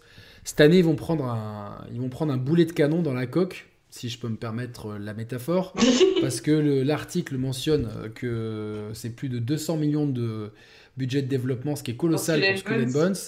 et derrière, derrière je, pense que il va boire la tasse. Oui, oui. Bah, de toute façon, c'est un projet euh, qui, qui, qui, est. Euh, je pense, je pense que c'est la dernière page de l'Ubisoft d'avant. Et en fait, moi, ce que je vois, c'est qu'à la fin de l'année, il n'y a pas grand-chose en fait en gros jeu qui arrive à la fin de l'année sur le dernier trimestre euh, et que du coup, ça laisserait un boulevard absolument énorme pour le nouvel Assassin's Creed. Assassin's, Creed, et leur Star Wars aussi. Ouais, ça leur laisse. je pense qu'ils peuvent faire effectivement. Et oui, j'avais mm. oublié qu'il y a. Honnêtement, tu sors le, le, Star Wars début septembre et euh, fin, fin octobre le, ou début novembre le, l'Assassin's Creed. Mm. Il, il, s'auto-phagocyte pas et tu fais une, une putain de fin d'année et tu reviens bien dans le game en mm. fait quoi tu vois. Ouais, parce que même Avatar, ça n'a pas eu le succès escompté. Donc là, j'espère vraiment. Non, non, ça n'a pas eu le succès escompté. Mirage, je pense que Mirage, Mirage, ils sont, ils sont, dans les cordes. Je pense qu'ils sont dans les cordes. Ouais. mais, euh, mais là, je pense que et de toute façon, ils, sont, ils ont l'air plutôt confiants hein, pour euh, Code Name Red. Hein. Ils disent que ça va être le gros blockbuster de l'année. Euh. Il y a bah, des leaks qui parleraient d'une sortie, comme tu dis, vers septembre. C'est des leaks. mais je pense qu'ils ont intérêt à miser énormément dessus. Moi, je pense que, honnêtement, je pense que ça va être un gros jeu. Alors, le gros truc, c'est que euh, les deux freins pour moi que je vois, on sait que ça se passe au Japon médiéval, on n'a pas beaucoup d'infos finalement sur le jeu. Bah, on sait qu'il y a deux protagonistes. Euh, Alors ça c'est des rumeurs pour l'instant, moi je parle que des infos officielles. Euh, mais il y a deux choses, il y a deux freins pour moi, c'est que on a eu un excellent Assassin's Creed au Japon qui est sorti, qui s'appelle Ghost of Tsushima, mm. et on en a un autre qui arrive qui s'appelle Rise of the Ronin, qui a mm-hmm. l'air quand même de, marcher beaucoup sur. Franchement, la séquence qu'on a vue, je sais pas si je vous la mettrai après ou pas, euh, lors du State of Play, on, aurait dit une séquence d'Assassin's Creed Unity, avec la proportion des bâtiments, l'angle de la caméra, un peu de, brume, etc. On s'est fait la, réflexion avec, euh, avec le frérot Mehdi hier, on s'est dit, ah, et on s'est dit, oh là là, Ghost of Tsushima était un excellent jeu dans son registre, et qui était vraiment très inspiré d'Assassin's Creed. Moi aussi, j'ai adoré, franchement, euh, excellent. Et Rise of the Rona, c'est quand même une exclue que Sony va bien pousser cette année, même si c'est un, un, éditeur tiers. Et effectivement, le chieur a raison, pour l'instant, on n'a rien vu de Red. Alors je pense que ils veulent éviter un maximum. Euh, je pense qu'ils veulent garder la surprise. Moi je, moi, je suis persuadé que ça va être un grand jeu. Ouais, en je, tout cas, pense. je, pense. que pour moi, il y a honnêtement, euh, déjà la philosophie derrière Mirage, elle a plu à tout le monde. Je pense que tous les gens qui ont fait Mirage, ils ont, ils ont kiffé. Tu te dis quand même, euh, euh, c'est un jeu à échelle humaine, tu sais, d'entendre, c'est pas mm. trop long, c'est bien rythmé. Ce qu'on aimé, c'est pas se perdre dans une map noyée de quêtes euh, annexes, de collectifs, de que J'ai trouvé que ça faisait longtemps que j'avais pas fait corps avec un assassin, et surtout que j'avais pas. Tu vois, Bagdad, j'ai vraiment eu l'impression de, de, bien la connaître. Mm. Tu vois, alors que certaines villes où c'était vivant Bagdad, c'était. Tu vois, même même Night City. Pourtant, j'ai adoré Cyberpunk, je l'ai fait trois fois ben, j'ai pas eu l'impression de m'approprier Night City aussi bien que je me suis approprié Bagdad. Ah, je te rejoins, c'est le reproche. Parce qu'elle est à échelle humaine.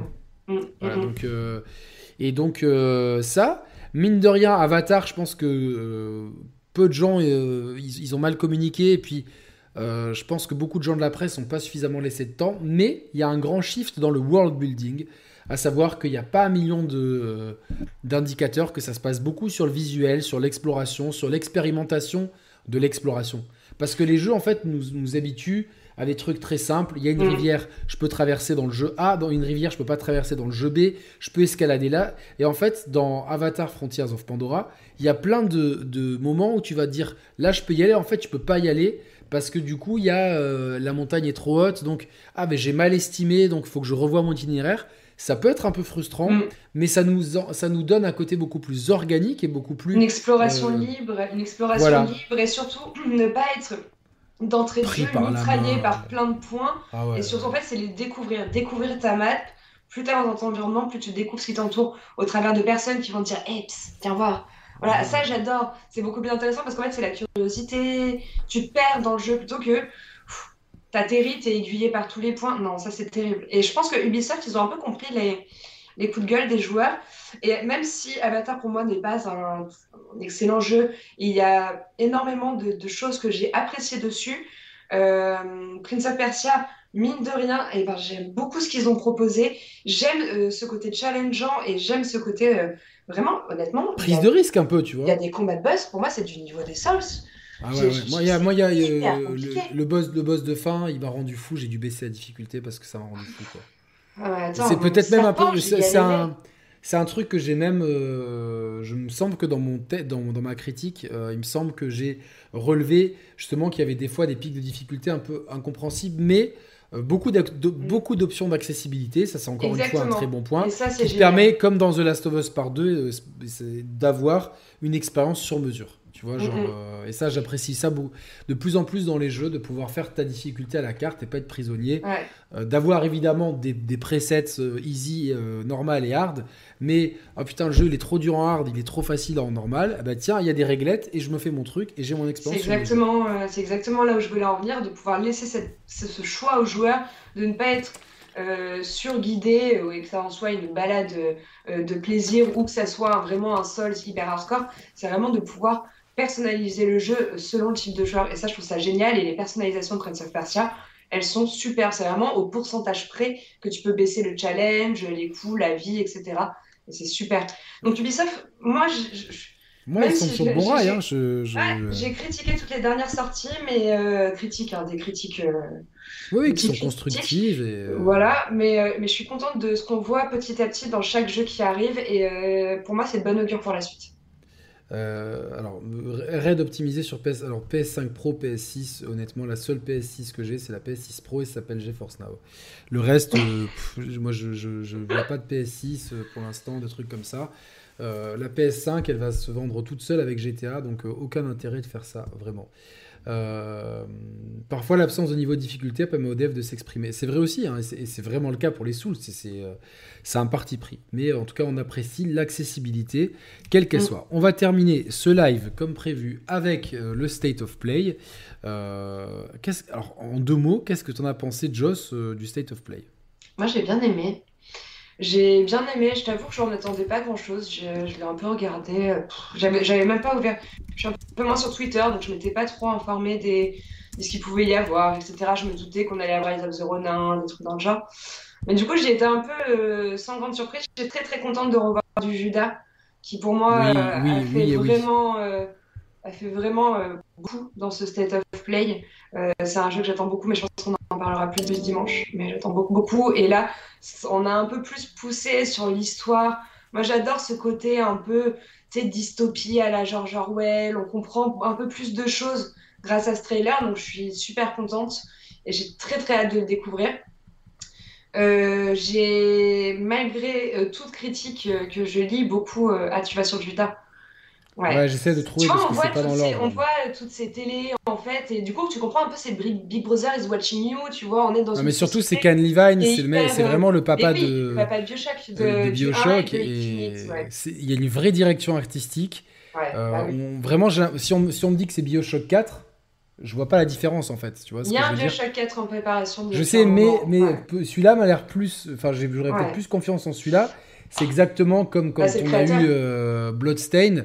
Euh, parce que c'est de, Iga, euh, qui, euh, qui était finalement plus Castlevania que, certains Castlevania.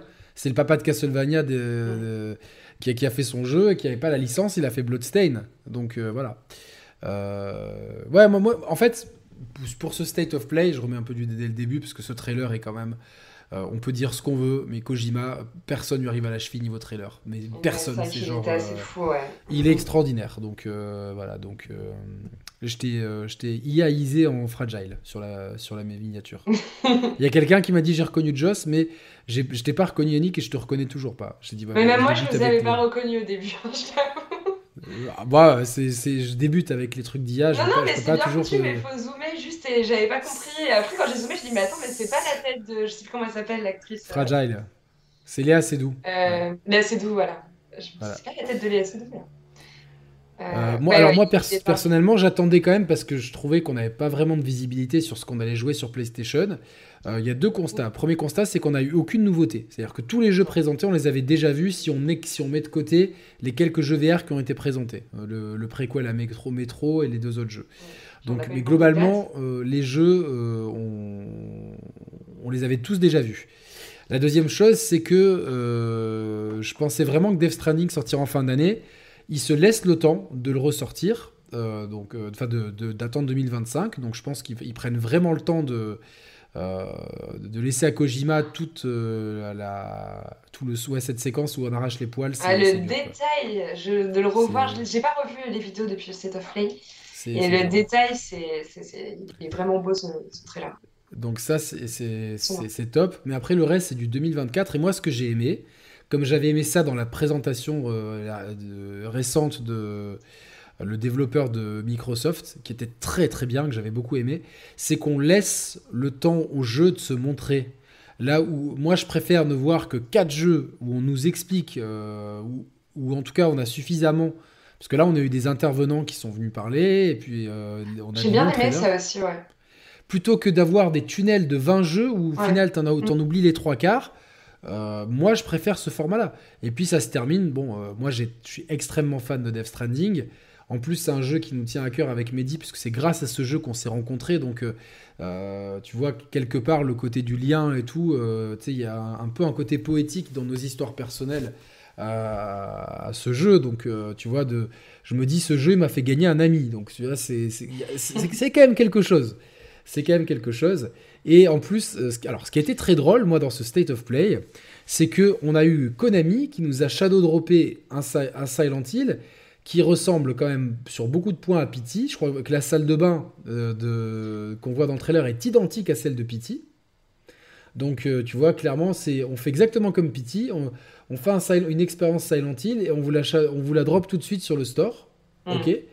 Et euh, du coup, tu te dis, oh, le tacle à, le tacle à Kojima est quand même bien appuyé. Et à la fin du trailer, comme tu sais, genre. Il, fait une super annonce. il fait une super annonce de dire euh, J'ai fait 40 ans des jeux d'espionnage tactique, je bosse sur, sur, une, sur une licence d'espionnage tactique, le truc en, plus en direct des studios Columbia, machin truc. Mm, mm. Tu te dis, ok, en fait, le gars, il va faire le meilleur Metal Gear qui portera pas le nom Metal Gear parce qu'il peut pas. Euh, même si demain, alors demain, je vous le dis, je gagne, je gagne à l'euro million, je rachète la licence Metal Gear et je l'offre à Kojima. Je dis, euh, Idéo, tu fais ce que tu veux avec, mais s'il te plaît, euh, fais quelque chose. Laisse, je, rachète Konami déjà. Je distribue les licences aux, gens, quoi. Je leur donne. Voilà, vous le faites. moi, je veux rien, je veux juste des bons jeux à la fin. ah, ça rame, qu'est-ce qui rame le. la vidéo, elle rame. Elle rame? Oh là là, à quoi ça sert d'acheter des, des ordinateurs si c'est pour que ça rame derrière? Bon, ça, c'est le. Ok, ouais, je vois que ça rame en plus. Bon, bah, hop, plus de vidéos. Ça, c'est pas Ah non, j'étais en train de me refaire kiffer sur. Ouais, mais non, mais je vois que les gens sont en train de les. Surtout quand elle est arrivée au passage super creepy avec l'espèce de Joker là et sa guitare. Là, j'ai écrit après. C'est bah, bah, le, c'est le méchant du premier. Il a inspiré du, du héros. Moi, j'ai pas fait le test engine. Il faut que tu le fasses. tu peux pas Tout le monde me le dit. J'avoue que à l'époque, j'ai pas été. Euh, déjà, j'avais pas le même profil de joueuse parce que j'étais une joueuse euh, plus random. Et à l'époque, j'ai pas voulu me forcer à découvrir cette œuvre parce que tout simplement, euh, l'idée m'attirait pas du un peu walking simulator, livraison, etc. Et je pense que c'est un jeu que je vais essayer de découvrir par la suite parce que j'en entends tellement d'éloges. Euh, tout, le monde, tout le monde dit que c'est une œuvre, c'est une expérience. Ouais, mais j'aime bien ces jeux qui sont des expériences en fait. Donc même si j'aime pas les fait découvrir une proposition qui est complètement alambiquée, moi ça me plaît. C'est très barré. Euh, je trouve que c'est extrêmement bien interprété. Il s'est entouré d'excellents acteurs, de toute façon. Enfin, Norman Reedus, Léa Seydoux, euh, Troy Baker, euh, voilà quoi. C'est enfin, même si Troy Baker est surtout connu dans le jeu vidéo, voilà, c'est quand même. il y a d'autres personnes. Il y a donc oui, moi c'est un jeu que j'ai adoré. C'est un jeu que adoré. Les musiques extra extraordinaires du groupe, mm. dont malheureusement la chanteuse est décédée, l'Aurore. Mais voilà, puis c'est cette thématique, après, ça va très loin. Et voilà, donc. Euh, voilà, ça va très loin. Non, je passerai jamais sur PC. Coco Rico, c'est mort. Genre jamais. Je préfère que ça rame. Au cas où je passe par StreamYard, mais je n'aurai pas de PC chez moi, hors de question. Pour plein de raisons qui me sont personnelles, mais euh, voilà. Euh, bon, le directeur Scott sur PS5 vaut le coup. Alors, oui et non. oui, oui, clairement, parce que meilleur, meilleur graphisme, utilisation de la DualSense qui est là, même si elle est timide, elle est là mais ils ont rajouté peut-être trop d'ajouts qui je trouve facilitent peut-être un peu le gameplay. Mais euh, je le referai volontiers si je le refais c'est sur PS5 du coup. Mais euh, voilà donc. Euh, euh Sorishama qui nous dit Death Stranding est devenu instantanément le meilleur jeu que j'ai pu faire dans ma vie. Voilà, donc. ah ouais, mais c'est. De toute façon, les retours que j'ai, c'est. tout ou rien. Grande œuvre ou vraiment sans intérêt, ouais. Voilà, donc on vous parlera dimanche de tout ça. Mais si tu as un jeu à retenir, c'est quoi Un trailer que tu euh, retiens Moi, c'est. Même si euh, Silent Hill, j'ai énormément envie d'en parler, c'est pas celui que je vais retenir parce que c'est pas spécialement le trailer que j'aurais aimé voir, ah même si. C'est compliqué. Hein. Oui, mais même si je ne suis pas aussi négatif que tout ce que je lis sur les réseaux, pour moi, c'est pas non plus euh, catastrophique, c'est pas non plus un mauvais trailer. mais on en parlera dimanche. Donc celui que je retiens qui va vraiment dynamiter, moi, c'est Judas. Voilà. Écoute, moi, euh, je suis partagé parce que j'ai adoré Judas.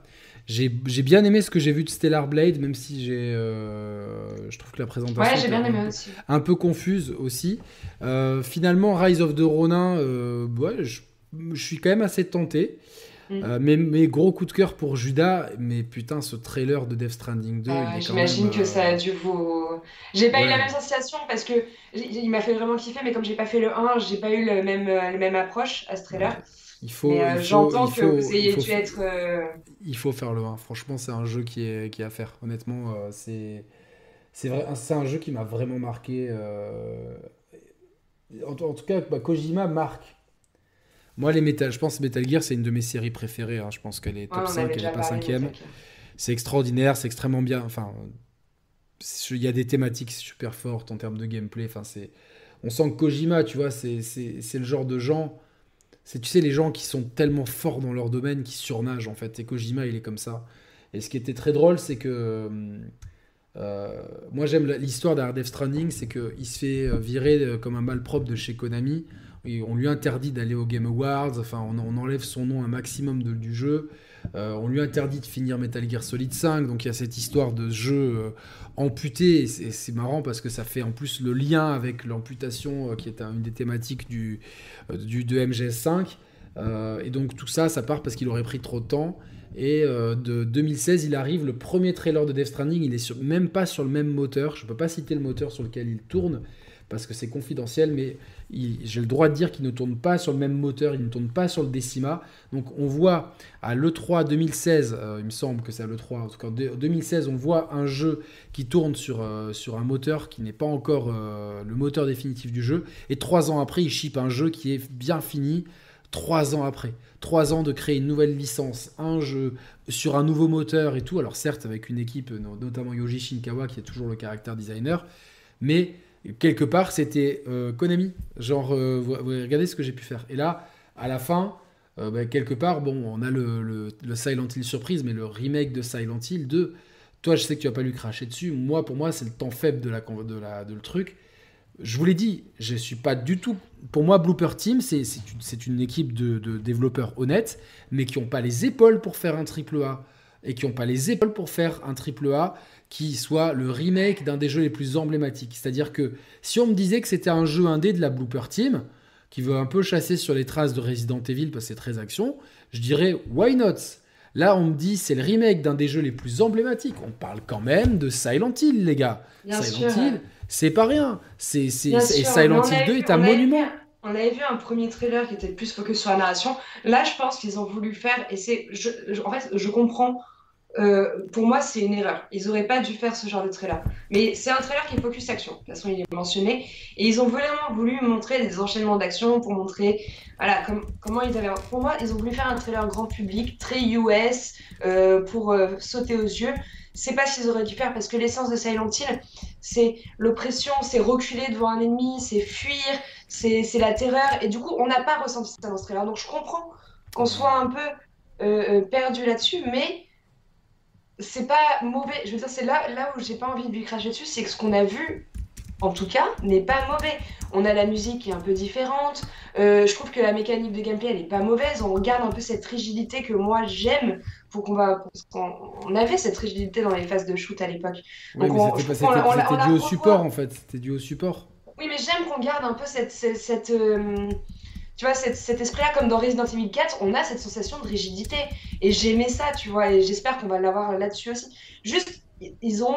Leur communication a pas été bonne. Je sais pas pourquoi ils ont fait ce genre de trailer-là. parce, qu'on aurait aimé voir. Je, je t'expliquais, je, t'expliquais, Joss, ils sont, ils sont complètement. Euh, et ça se voit, en fait. Tout ce que je t'avais dit, euh, même en off, etc., ça se voit, quoi.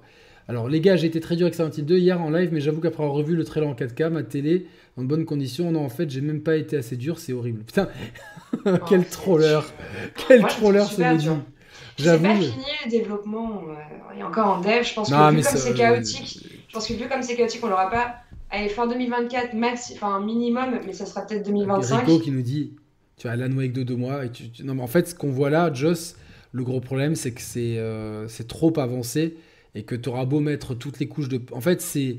Euh, t'as beau, euh, beau être moche, si tu te fais tous les. T'as beau bien t'habiller, te mettre de la peinture sur le visage et, et des cheveux, tu resteras moche. Quoi. je suis d'accord, il y a quelques textures. Je pense que ça part de trop loin. Quoi. Il y a quelques textures alambiquées, etc. Mais honnêtement. C'est même pas les textures, moi, je trouve vois. dur de dire qu'il est moche. bah, moi, je, je trouve qu'il n'est pas à la hauteur d'un triple A. Euh, qui doit. Enfin, honnêtement, il va être forcément comparé à Alan Wake 2, à Resident Evil 2, 3, 4. De, de, de, de, comparer, prenons euh, le ouais, produit il est, tu vois. Je sais, mais pour l'instant, ce qu'on voit, bon, euh, on a, moi j'apprécie ton optimisme, j'ai envie de le partager. Mais alors, est-ce qu'il sort cette année euh, Non, je, crois qu'il n'y a pas, de date. Il n'y a pas de date. Il n'y a pas de date. Développement très très compliqué parce Faudrait que je rebooter le jeu, mais alors. Tu sais que ils n'avaient pas les épaules. ils n'avaient pas les épaules, Konami, ils savent plus. Honnêtement, les gars, pourquoi il, fallait faire appel à Bluepoint C'est les spécialistes du remake, il faut leur donner un budget et tu donnes le budget que tu veux faire à ton jeu. C'est vrai que euh, Christophe, from Paris, faudrait rebooter le jeu. Oui, c'est ce qui a été fait avec FF7 Remake. Parce que moi, je me rappelle avoir vu une présentation. Il y a, avec, on était avec Julien Chiez et Roman, c'était en en 2016, début de, euh, février 2016 ou 2017, on a vu une première présentation de FF7 Remake. C'était les premières images de FF7 Remake qui étaient montrées euh, euh, à Monaco lors d'un salon. Et, et, en fait, entre-temps, le projet était rebooté parce que ce qu'on avait vu n'était pas au, point, en fait. Et Square a pris la bonne décision parce qu'FF7 Remake, c'est un putain de chef-d'œuvre. Et j'avoue que cette année, les jeux que j'attends le plus, bah il y a, y a, FF7 Rebirth et il y a le reste. Voilà, donc euh, voilà, donc euh, c'est ce que. Moi, je, je, trouve quand même, tu vois. Evil Within, premier du nom, l'enterre, selon euh, Mehdi. Non, mais il y a, y, a aussi, y a aussi des différentes stratégies de planche dans les Silent On est, vraiment, on est vraiment dans une vue cinématographique, vue de, large. Là, on est dans une vue TPS. Tout de suite, bien sûr, ça donne un côté plus Resident Evil, plus action game. Non, mais ça, ils ont perdu l'ADN et il n'y a pas de budget. On voit que même dans les animations et tout, enfin, pour moi, c'est. Euh, là, où, moi, là où j'ai peur, c'est que je me dis, ils n'ont pas compris l'essence de, de, Silent Hill, mais je sais que la Bluebird Team sont très bons pour les atmosphères et pour créer des atmosphères. Donc j'espère que cette oppression qu'on avait, ce ressenti d'angoisse, de, d'être euh, pas surpuissant en fait, et à tout moment d'être, euh, de pouvoir se faire attaquer, de devoir fuir, J'espère que ça, ils vont réussir à le retranscrire. Pour moi, c'est le plus important, honnêtement. S'ils arrivent à faire ça. Ouais, je, suis entièrement d'accord. The Medium, ça vaut quoi? C'est pas mal. Jugez pas sur un trailer, mais oui, mais on est obligé de juger sur un trailer parce qu'on a vu qu'un trailer, sinon on arrête de faire des vidéos. On en a vu deux. On en a vu deux, et puis en plus, oh, bah, euh, honnêtement, moi je serais, euh, je, serais ravi de, de, me dire, bah, bah j'ai été mauvaise langue, et ça m'est déjà arrivé plusieurs fois de le dire, j'ai été mauvaise langue. Bah, voilà, ça m'est. Là, j'ai Eh ben écoute, on verra, on, on va s'arrêter ici pour ce soir. J'espère que tu as passé un bon moment. Joe, j'espère que les 400 viewers qui sont avec nous ont passé un bon moment. Je vous invite tous à mettre le like. Vous êtes 1 sur 4 seulement à l'avoir fait. Donc n'hésitez pas à tous mettre le like. Si vous voulez soutenir la chaîne, je vous rappelle qu'il y a le Patreon qui est disponible et je vous mets l'adresse dans le euh, chat et puis qui est en description de la vidéo. On se retrouve dimanche soir avec Joss, avec Jérémy de euh, PlayStation Inside et avec Julien Chiez pour parler de l'année 2024 et du futur de PlayStation. Donc ça va être une très belle soirée, j'espère que vous serez là. Je serai aussi très très intransigeant sur le chat contre toute attaque personnelle contre tel ou tel intervenant. Vous avez le droit de ne pas aimer ce qu'il fait, etc. Quand je l'invite sur ma chaîne, vous le respectez. Sinon, c'est le ban direct. Voilà. Euh, Mehdi, est-ce que tu pars en live maintenant? Dans ces cas-là, je vous invite tous à aller sur la chaîne de Mehdi. Euh, ou est-ce que tu as fait ton live avant? Juste dis-moi ça, comme ça je peux faire un raid éventuel. Euh, je ne sais pas si on peut faire même un raid ou si j'envoie juste le lien dans la description. Mais voilà, donc, et toi, Joss, petite actu des guerres des gamers? Euh, bah, allez écouter Prince of Persia et puis euh, bah, je sais pas, venez sur notre page Twitter pour savoir les actus à venir. Il y a pas mal de petites nouveautés comme je l'ai dit en début. Donc, il, y a, le lien de ta page Twitter dans la description. voilà. Non merci Annick, c'est gentil. Ok, donc tu fais pas de live maintenant. Donc pas de live pour Mehdi ce soir, mais je pense qu'il sera en live demain. Donc euh, de toute façon, euh, je partage systématiquement sur Twitter dès que je peux. Merci à tous, je vous souhaite une excellente fin de soirée. Merci de nous avoir suivis. Rendez-vous dimanche soir pour une nouvelle émission des Chers Players. Salut à tous, ciao ciao, portez-vous bien.